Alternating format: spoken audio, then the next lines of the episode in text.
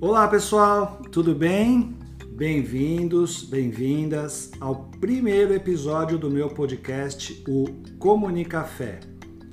Eu sou o Eduardas e o meu objetivo aqui é bater papo com pessoas das mais diversas áreas sobre como que a comunicação pode transformar a vida das pessoas, das empresas e de muitos outros ambientes.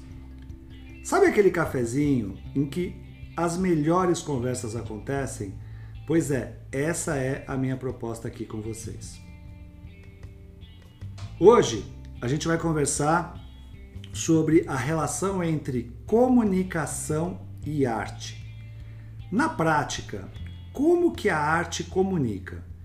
E qual pode ser o impacto nas nossas vidas, principalmente nesses tempos de pandemia? E a minha convidada é a Luísa Adas. A Luísa é criadora do Museu do Isolamento e que não por acaso é também a minha filha. Só para vocês terem uma ideia, o Museu do Isolamento é o primeiro museu digital do Brasil. Hoje tem mais de 120 mil seguidores a Luísa já compartilhou e divulgou mais de 1.400 artistas de todos os cantos do Brasil. E aí, Lu, tudo bem? Bem-vinda. Oi, pai, é um prazer muito grande estar aqui conversando com você. É, espero que, que seja um podcast de muito sucesso e fiquei muito feliz de ter sido né, a primeira convidada. Acho que esse tema, né, de comunicação e arte são temas que estão completamente ligados, né? Acho que a arte é uma forma de se comunicar e eu acho que a arte é uma forma da gente conseguir é, utilizar essa forma de se comunicar para transformar o mundo, né? Então, nada melhor do que, do que a arte para começar esse podcast. Estou muito feliz. Legal, então vamos lá. Conta um pouquinho então, Lu, sobre você, o que, que é o Museu do Isolamento e, e quais foram assim as suas principais motivações para criar esse museu. Tá bom. Bom, então, é, acho que para falar sobre a criação do Museu do Isolamento eu tenho que falar muito sobre é, como que se deu a minha relação tanto com comunicação quanto com a arte ao longo da minha vida, né? Acho que você tá cansado de saber disso, que desde muito pequena eu sou fissurada por arte, sempre gostei, fiz aula de de balé, de desenho, de pintura, de tudo que vocês podem possam imaginar, né? E aí, nesse momento de entrar na faculdade, de decidir o que, que eu queria fazer, eu acabei optando por fazer né, uma faculdade de comunicação. É, justamente por entender que talvez o meu caminho dentro da arte pudesse ser mais pelo viés da comunicação. E aí, ao longo da minha trajetória dentro da faculdade, eu, eu fui, é, de uma certa forma, me frustrando um pouco porque eu fui notando que o tipo de comunicação que era ensinado na faculdade, ele era muito focado para comunicação corporativa, comunicação empresarial, que embora seja fundamental, né, dentro de uma faculdade de comunicação, acabava não atingindo especificamente a área que eu queria atuar. Então eu comecei a pensar de que forma eu posso eu mesma desenvolver algumas ferramentas a partir daquilo que eu aprendo para que eu possa aplicar alguns conceitos de comunicação dentro, né, da área de, de museus, de arte, de galerias de arte. Então chegou um determinado momento, né, em 2019, que eu tinha, depois de já ter trabalhado em algumas empresas, inclusive na área de arte, de cultura, de captação de projetos culturais, né, sempre dentro da área de marketing, isso que eu acho engraçado, né, os projetos de arte sempre acabam indo é, para essa área, não por acaso. E, e aí, em 2019, eu resolvi fazer. Precisava escolher o que eu ia fazer de TCC, de, facu, de, de pesquisa para concluir meu curso. E eu resolvi justamente resgatar essa minha paixão e pensar de que forma eu poderia utilizar as estratégias de comunicação para aplicar elas dentro da área de museus. Então eu fiz uma pesquisa sobre comunicação estratégica de museus para captação de públicos, que acabou sendo esse pontapé inicial para eu criar o Museu do Isolamento. Logo depois que eu me formei na faculdade, é, eu estava tocando alguns freelas, estava tendo alguns trabalhos e tudo mais. E aí é, chegou a pandemia, né? Foi um momento que acho que virou todo mundo de ponta cabeça, todo mundo ficou completamente desnorteado, independentemente da área que atuava. E eu comecei a ver que se para as pessoas que trabalhavam com arte no Brasil esse cenário já era difícil, para as pessoas é, né, que estavam sofrendo, né, todos nós, né, que estávamos sofrendo com a pandemia, essa área artística ela se dificultava ainda mais, né? Afinal foi... de contas, a gente está, todos nós estávamos isolados. E eu fico aqui imaginando, né, como que é a vida de um artista isolado, o que se passa na cabeça do artista. Pois é, e eu acho que o artista, de uma certa forma, é o ofício dele, o trabalho dele é um trabalho isolado, né? A produção dele acaba também sendo uma atividade isolada. Mais solitária. Mais solitária, de uma certa forma. Uhum. E aí foi nesse momento, né, que eu falei, meu Deus, eu que gosto tanto de atividades culturais, gosto tanto de falar sobre isso, já tinha um Instagram que falava sobre programações culturais na cidade de São Paulo, né? Não posso mais ir às programações, não tenho mais emprego, é, não tenho mais faculdade. O que, que eu posso fazer dentro do, do, do, do meu quarto, dentro do que me é possível para ajudar esse ecossistema que eu pertenço a se desenvolver?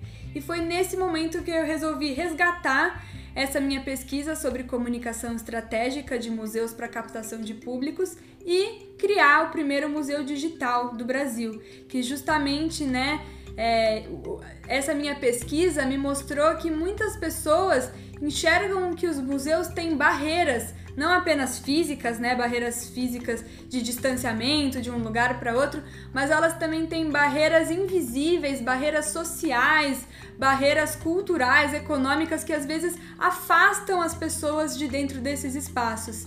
Então, o Museu do Isolamento ele justamente surgiu com essa proposta de ser digital para conseguir de uma certa forma se aproximar é, do Brasil como um todo, trazer arte para o Brasil, feita pelos brasileiros, para que a gente conseguisse ter um museu que é, desconstruir essa ideia de como deve ser a comunicação e o comportamento de um museu frente ao seu público. Muito legal, Lu. E eu estou pensando aqui também uma coisa bacana que aconteceu. É a, a, palavra principal dentro da comunicação, do bom comunicador, é, você, é a palavra empatia. E você, eu estou enxergando aqui agora que você teve empatia em três frentes. Você teve empatia, é, uma autoempatia, né? primeiro com relação às suas necessidades, os seus desejos, é, empatia com os próprios artistas, né? Puxa, o que, que eles estão fazendo? Como é que eles estão criando? O que, que se passa na cabeça dos artistas e o que, que eles querem, como que eles querem se expressar? e empatia com as pessoas que ficaram de alguma forma mais distante dos museus, da arte. Então eu acho bem interessante que, que essa questão que surgiu aí com você. E me conta uma coisa, de que forma que a arte tem ajudado as pessoas a passarem por esse momento terrível aí de isolamento, de pandemia, de, de medos? Como é, como, é que você, como é que você enxerga isso? É, eu acho que de uma certa forma eu tentei encontrar dentro desse momento de crise uma oportunidade do que, que as pessoas poderiam é, de alguma forma se sentir abraçadas, né? De que forma, já que nesse momento que a gente não pode se abraçar, a gente não pode se encontrar, de que forma a gente pode criar mecanismos para que a gente de uma forma genérica, consiga estar se abraçando, mesmo que virtualmente, né? Eu acho que a internet e as redes sociais, elas com certeza trouxeram muitas questões completamente. É, complicadas para a sociedade, que a gente sempre discute, mas eu acho que tem um lado muito bom e um lado muito positivo que as, mesmo em momentos desse de isolamento e de, e de distanciamento, a gente consegue refletir juntos, a gente consegue, por meio da arte, expressar coisas que estão sendo sentidas por todos nós, né?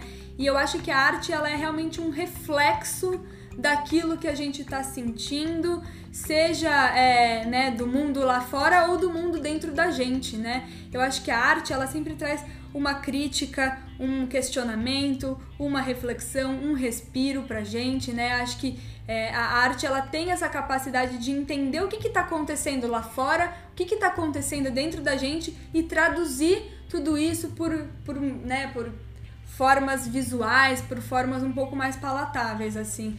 Então eu acho que é, a arte ela ajudou as pessoas, né? O Museu do Isolamento eu enxergo que acabou ajudando as pessoas a lidarem realmente, a entenderem é, o que, que elas estavam sentindo e de que forma aquilo poderia ser traduzido por meio de uma expressão. Legal.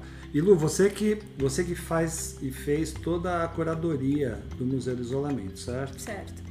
Legal. E qual foi assim, o que, que você percebeu assim de uma forma muito genérica com relação ao estado de espírito dos artistas? O que que, que, que se passava, o que, que você enxerga que passa na cabeça deles? Quais são assim os desabafos que eles querem fazer? Uhum. Qual que é a, a válvula, as válvulas de escape aí que você percebeu, que você tem percebido? Nossa, pá, isso é muito engraçado assim, porque eu realmente, né, quando eu criei o Museu do Isolamento, eu achava que a gente teria um tipo de arte, um tipo de, de é, expressão, um tipo de sentimento que seria comum a todos os artistas, né? Mas principalmente à medida que o tempo foi passando, eu fui notando como que as artes e esse mood dos artistas foi mudando completamente à medida em que o tempo foi passando e à medida que as pautas foram mudando, né? Em um primeiro momento a pauta era só pandemia, a gente só falava sobre isso. Então os artistas, consequentemente, também traziam essas reflexões sobre as incertezas, né? Acho que tem muito essa questão da angústia, de não saber o futuro, Eu de não posso saber. imaginar as emoções que você enxergou em cada uma dessas artes e eu e fico aqui imaginando, não sei se é isso, vê se você concorda, que no começo, é, como existia muito medo no ar, uhum. eu imagino que muitas obras elas tenham essa, tinham esse foco né, de expressar insegurança, medo. E com o passar do tempo, com algumas coisas que aconteceram no nosso país, eu não sei se isso mudou, se de repente como é que o humor entrou nisso? Como é que a tragédia entrou nisso? Como é que a raiva entrou nisso? É, então, eu posso te dizer que assim, a coisa que com certeza os artistas e os brasileiros mais sentem falta é da mesinha de bar. Ah, é? é, o que eu recebi já de, de artes, de, de design, de ilustrações de pessoas falando, ai, que saudade daquela gelada, aquela, aquela coisa assim, isso é muito engraçado. Mas justamente o que você falou é. Uma nostalgia. Uma né? nostalgia. Uhum. E eu acho que o que você falou é muito correto. Assim, à medida que o tempo foi passando, outras pautas foram surgindo, que não apenas a do medo, não apenas a da incerteza, né? A gente começou a falar sobre outros temas, como foi, por exemplo, a época né, da morte do George Floyd, que foi um tema muito forte Sim. dentro do Museu do Isolamento. A gente teve também Porque, reflexões de contas, políticas. O, mundo continuou, né? Continuou é, com as suas limitações. É isso que eu ia falar é. nesse segundo. Eu acho que assim, as, as artes também foram mudando porque a gente também não, não, não tem só isso para pensar, né? Óbvio, a gente infelizmente tá 100% voltado para isso, mas existem muitas outras muitos outros assuntos que precisam ser debatidos e que giram também e, né, a, o pensamento criativo dos artistas. E eu acho que dentro disso que você falou, o mais interessante, ao meu ver, é que o foco do Museu do Isolamento também foi mudando à medida em que o tempo foi passando porque a gente foi notando justamente por essa mudança de temas, essa mudança de approach, a gente foi notando, foi notando que é, a gente não estava mais falando sobre isolamento, né? O Museu do Isolamento não estava mais falando sobre isolamento decorrente da pandemia. A gente estava começando a dar visibilidade aos diferentes tipos de isolamento que existem no país, né? que o, o Brasil sempre teve isolamentos, nós temos isolamentos dos mais diversos. Hoje em dia a gente fala ah, isolamento social, já existia isolamento social no Brasil, né?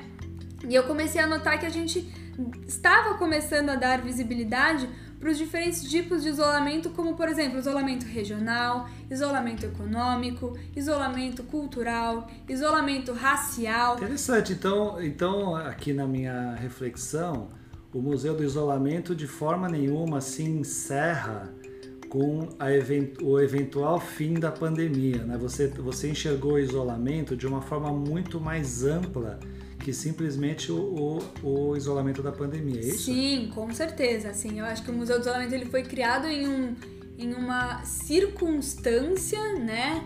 que propiciou que eu realmente falasse sobre isolamento social decorrente da Covid, mas eu acho que inclusive o sucesso do Museu do Isolamento ele se deu justamente porque ele ultrapassava a questão do isolamento social da Covid, porque a gente começou a apresentar para as pessoas diferentes artistas que produziam diferentes reflexões que não se limitavam ao assunto da pandemia, porque as pessoas em um determinado momento não aguentavam mais falar sobre isso, né? Em um primeiro momento as artes de fato eram mais voltadas para isso, mas depois não.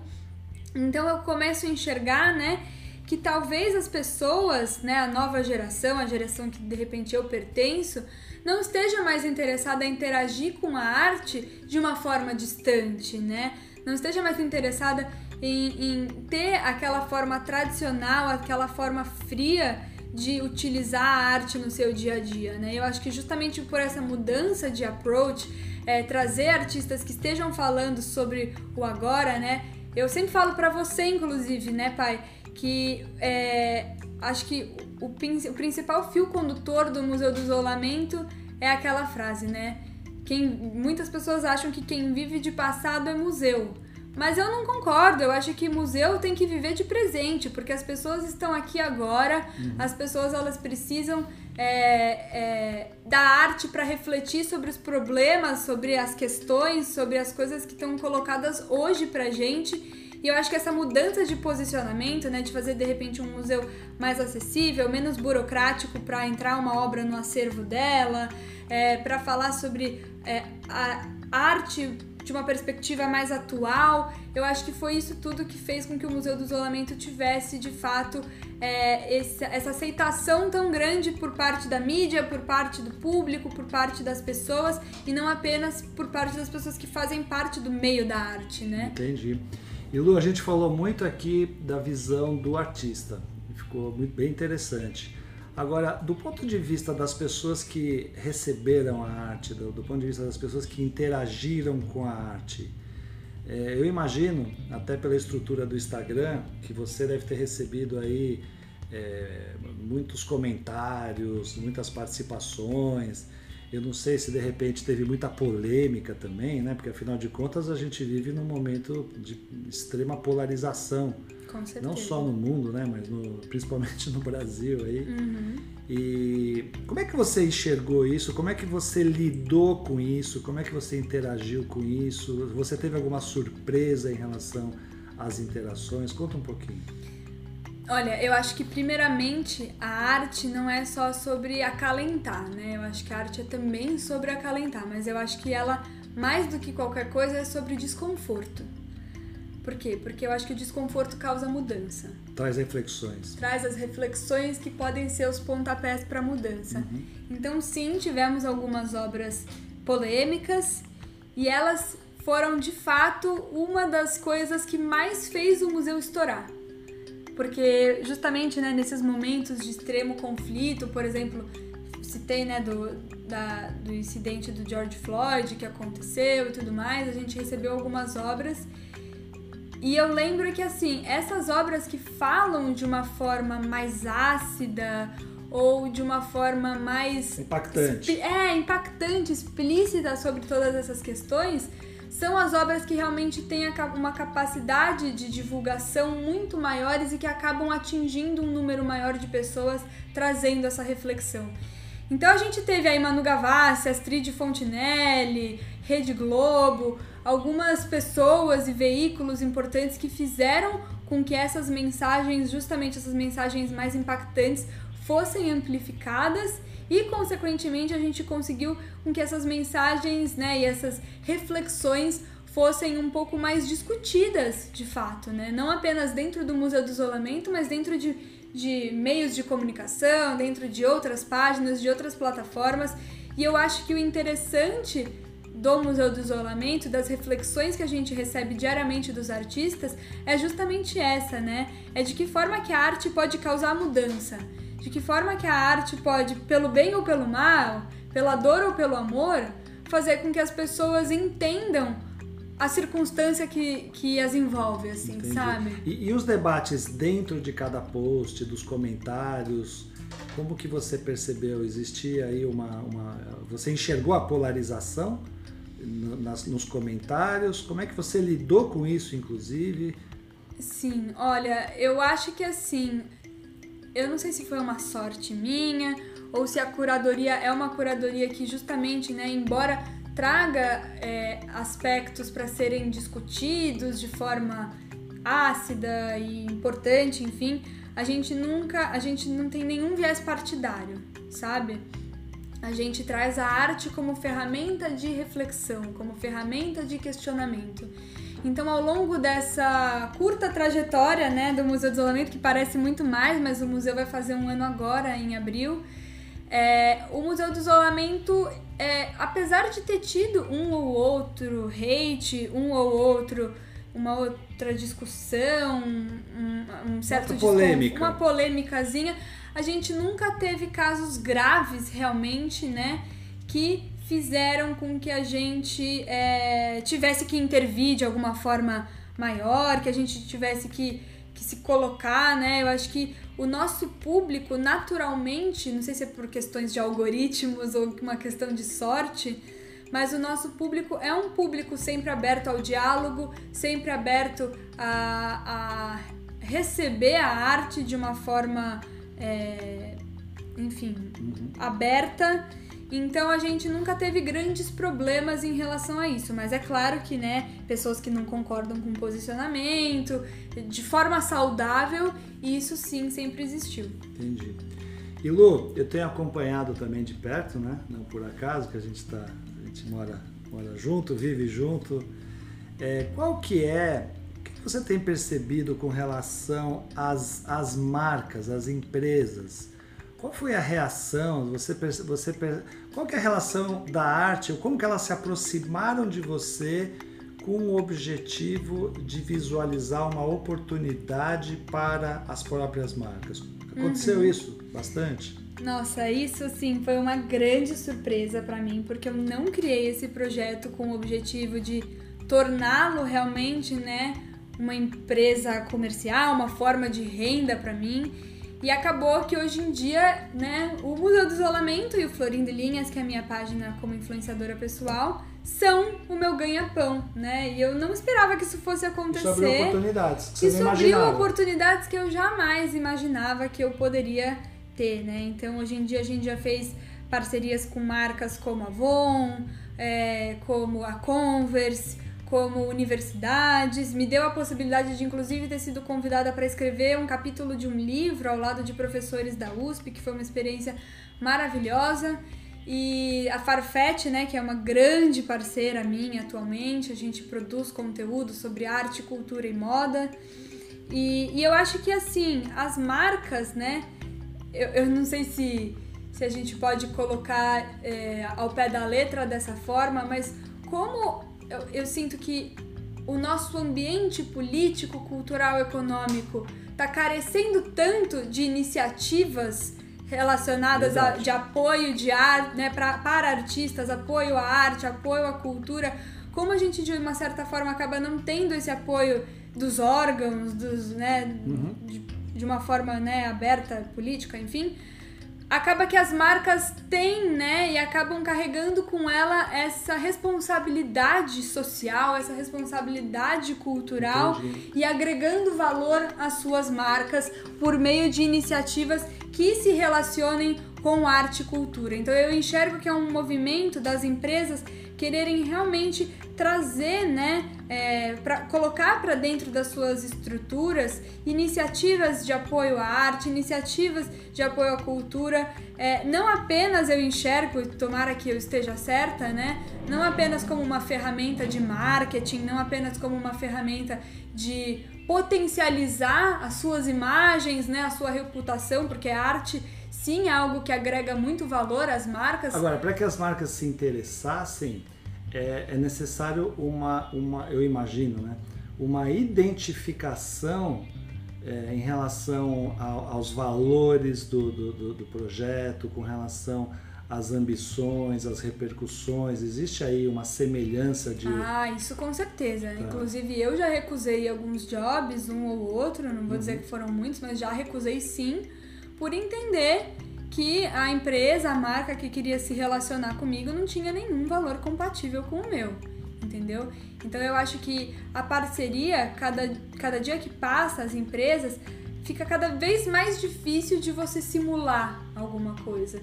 Eu acho que as, as relações, principalmente entre marcas, instituições e tudo mais, elas são cada dia mais verdadeiras, né? Eu sinto que cada dia que passa, as marcas elas precisam trazer mais verdade dentro dos seus discursos para também convencer e, e, colocar né, a sociedade e os diferentes meios que ela busca se relacionar junto a ela, né?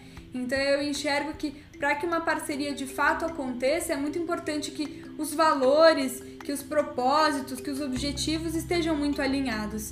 E por isso que eu enxergo também que as empresas que buscam se relacionar, né? E eu acho que elas já estão com essa cabeça, graças a Deus, mas elas precisam também dar uma certa autonomia, tanto para influenciadores quanto para instituições, para grupos, para que eles também consigam colocar, né? Eu acho que essa coisa da propaganda, do muito fingidinho, não existe mais na rede social, não tem mais como você esconder realmente isso. Uhum. Então eu enxergo que cada vez mais é, essa atribuição de funções e de produção de conteúdo, ela tem que ser co-criada de uma forma genuína. Entendi. Ô Lu, conta uma coisa, é, pensando agora um pouco mais, focando mais um pouco mais no futuro. É, você já, já começou a enxergar possíveis desdobramentos do Museu do Isolamento para outras mídias? Você pretende, por exemplo, depois que né, a gente está prestes aí, tomara né, que venham as vacinas e que as coisas comecem a voltar à normalidade, mas você pensa também em conhecer essas regiões do país, esses artistas, onde eles estão, conhecer as suas culturas regionais. Eu imagino uhum. que, que essa vontade exista, né? Sim, é. Muitos spoilers aqui, hein? Sim, essa vontade existe muito. É, felizmente, né, a gente. Eu falo a gente porque o Museu do Isolamento acabou crescendo. Hoje em dia não sou só eu que trabalho sozinha, não sou só eu que faço a curadoria, tem a Cacau também comigo e todos os muitos artistas que fazem parte, né? Mas é, eu ando fazendo pontes com, com grupos, com empresas, com outros museus de outros estados que é, estão dando a possibilidade para a gente pensar nessa expansão, né? Então eu enxergo que sim, daqui a um tempo a gente quer migrar para outras plataformas, por meio de vídeos, por meio de outros conteúdos. É, seria muito bacana também, por exemplo, né? Até estava conversando com o Museu de Fortaleza, de mais para frente, né? Quando a pandemia melhorar, a gente levar exposições para diferentes lugares, uma exposição itinerante, porque justamente se o museu não tem barreiras, não tem fronteiras, que a gente traga, né? É, esses, essas obras, essas reflexões para onde as pessoas estão. Então, sim, existem muitos planos, existem muitas ideias que muito em breve vocês saberão se vocês seguirem e acompanharem aí o Museu do Isolamento. Novas fronteiras, novos modelos, novas, novas mídias. Exatamente. E quem sabe novos países também, né, Lu? Ai, quem sabe, é um grande sonho para mim, né? Eu acho que eu sempre criei é, antes mesmo da criação do Museu do Isolamento, no Florindo Linhas, que é a minha página como é, influenciadora e tudo mais, eu sempre quis falar sobre arte e cultura de uma forma mais acessível para as pessoas, né? Trazer esse conteúdo que às vezes parece tão erudito, tão difícil, tão para especialistas, para as pessoas. Então eu acho que conseguir de uma forma abrangente trazer a arte, trazer a cultura, trazer esses artistas do mundo inteiro para o mundo inteiro seria a maior realização do meu sonho. Isso aí, Lu. Portugal, estamos chegando. Quem sabe, né? É isso aí.